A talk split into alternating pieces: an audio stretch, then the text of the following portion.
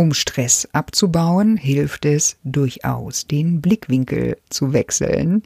Und das macht er, der kleine Maulwurf aus dem Kinderbuchklassiker vom kleinen Maulwurf, der wissen wollte, wer ihm auf den Kopf gemacht hat.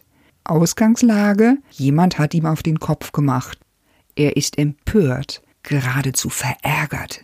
Und da rennt er auf dem Titelbild mit großen, weit ausholenden Schritten, grimmigem Blick, und er hat da etwas auf dem Kopf. Und dann wechselt er die Perspektive, wird zum Forscher und befragt verschiedene Tiere, Taube, Ziege, Pferd. Er wird zum Forscher und sein Körper entspannt sich deutlich. Entspannte, lockere Körperhaltung, und auch die Gesichtszüge sind wieder deutlich freundlich und der Fokus ist auf Staunen und Neugierde gerichtet. Und damit bin ich beim heutigen Thema. Heute geht es um das sogenannte Reframing. Das heißt, ich weise einer Situation einen neuen Rahmen zu.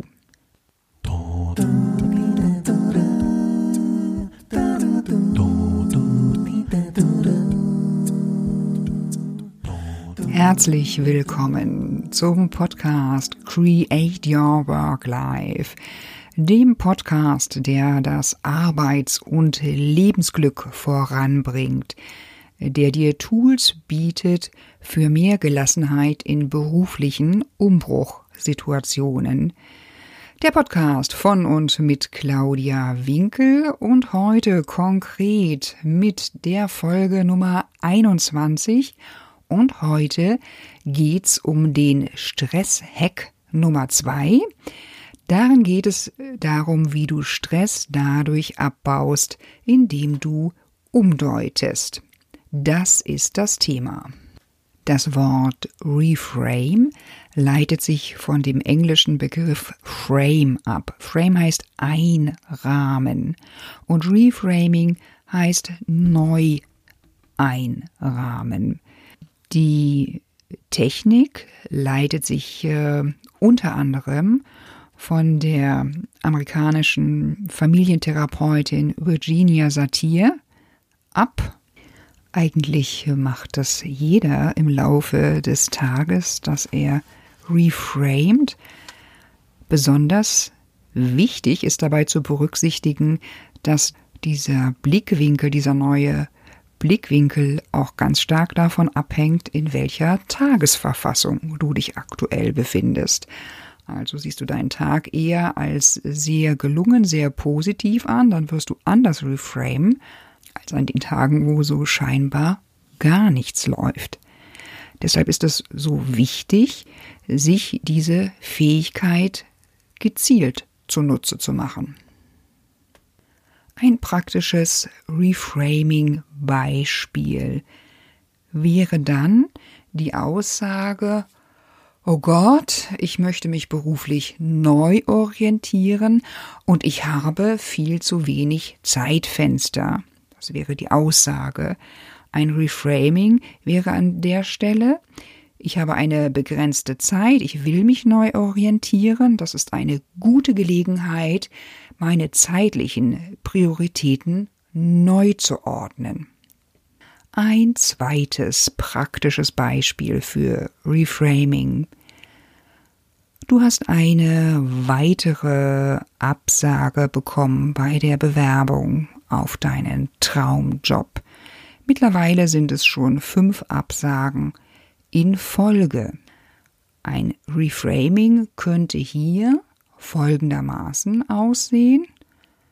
Gut, schon unerfreulich, gleichzeitig steckt hier die Chance, eine neue Möglichkeit auszuprobieren. Mein Freund hat mir doch davon erzählt, dass Netzwerken eine sehr gute Möglichkeit ist, um berufliche Kontakte zu knüpfen und wollte mich zu einem Meetup mitnehmen mit dem Fokus auf, wofür das gut ist oder auch der Formulierung, wer weiß, wofür das gut ist, gelingt es dir, ein höheres Maß an Gelassenheit zu entwickeln. Dinge, die nicht funktionieren, Rückschläge, das alles, das gehört nun einmal im täglichen Alltag dazu. Und mit jeder Krise, mit der du gut umgehst, damit erhöhst du auch deine Resilienz, also dieser wichtige Erfolgsfaktor,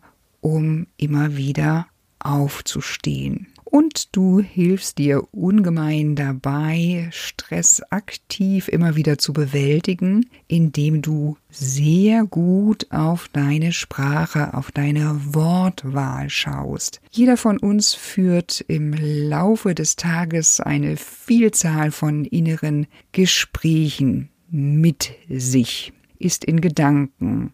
Und manche von uns neigen dazu, da will ich mich gar nicht von ausnehmen, dann auch mal übers Ziel hinauszuschießen und sehr negativ mit sich zu sprechen. Oh Gott, was hast du da schon wieder gemacht? Mann, miserabel, sei doch mal schneller und äh, vielleicht noch ganz andere Begriffe.